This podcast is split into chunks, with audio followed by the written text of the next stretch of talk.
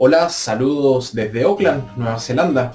Hoy nos reunimos a proclamar y reflexionar el Evangelio de este domingo, domingo sexto del tiempo de Pascua.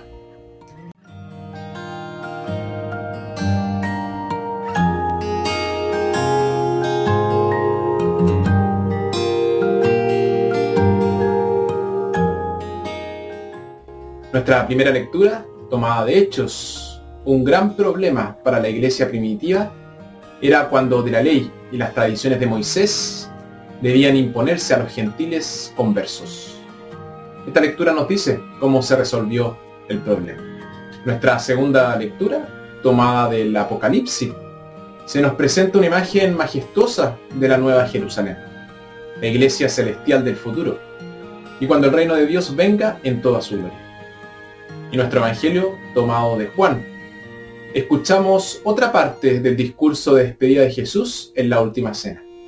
Está dominado por el pensamiento de su partida inminente. Evangelio de nuestro Señor Jesucristo, según San Juan. Jesús le respondió, Si alguien me ama, guardará mis palabras, y mi Padre lo amará. Entonces vendremos a Él para poner nuestra morada en Él. El que no me ama no guarda mis palabras.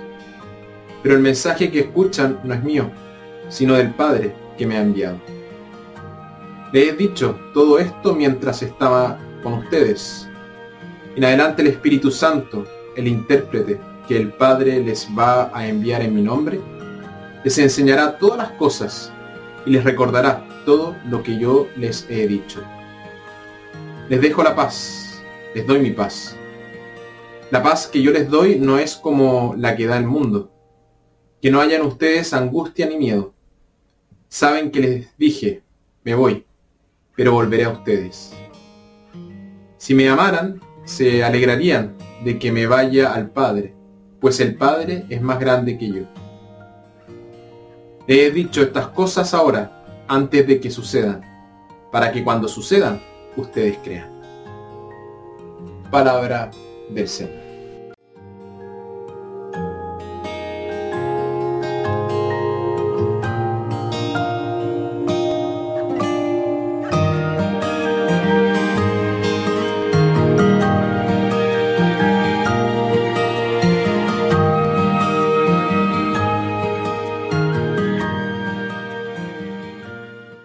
Durante la última cena Jesús dijo a los apóstoles, la paz les dejo, mi paz les doy.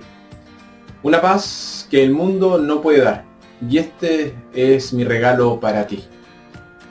No se turbe pues, ni se atemorice su corazón. Estas son algunas de las palabras más hermosas que nos puede regalar el Evangelio.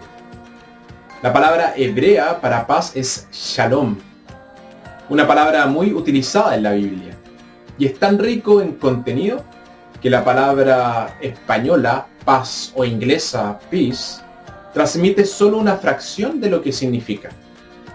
En general transmite una sensación de plenitud universal, una condición en la que nada falta. El estado de perfecto bienestar, que la palabra significa, pertenece solo a Dios. Cuando se posee la paz, se está en perfecta comunión con Dios. Los falsos profetas profetizaron paz cuando no había paz. Y Jesús, por otro lado, a veces se refiere como un perturbador de la paz. Pero la paz que, perturbó fue una paz falsa. La paz no consiste en la, mera prosperidad y el bienestar.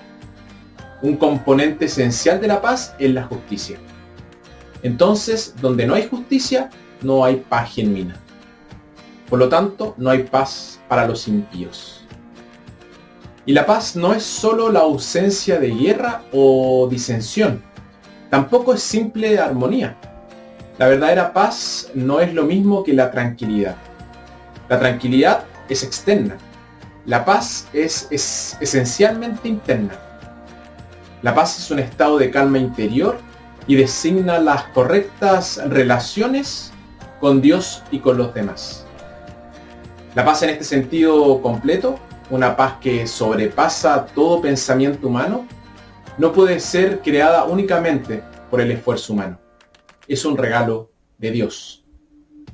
Y Dios desea la paz de los que le sirven. Dios habla paz a su pueblo.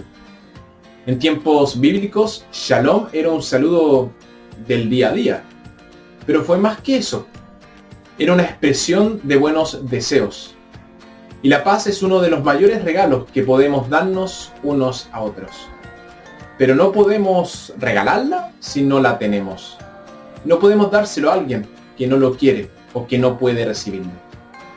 Podemos crear las condiciones para que la paz eche raíces, pero no podemos imponer la paz. Jesús pudo ofrecer la paz a sus apóstoles porque él mismo la tenía. Mi paz les doy. La paz es comunión con Dios. Puesto que Jesús está en perfecta comunión con Dios, puede darnos el don de la paz. ¿Qué otra paz podemos dar sino la nuestra?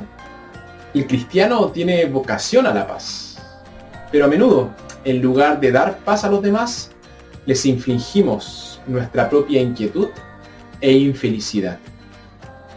Cuando Jesús se apareció a los apóstoles después de la resurrección, no los culpó ni los regañó por haberles fallado.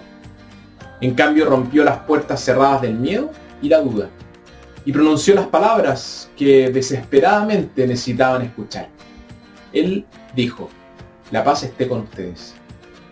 Y por medio de esas hermosas palabras convirtió su desesperación en esperanza y su tristeza en alegría. Afortunados somos si saboreamos en la paz de Jesús, la paz que sobrepasa todo entendimiento, la paz que este mundo no puede dar, una paz que nadie nos puede quitar, una paz que puede existir en medio de un mundo atribulado e incluso en medio de problemas no resueltos. La paz es un regalo de Dios para nosotros, pero también puede ser un regalo para los demás.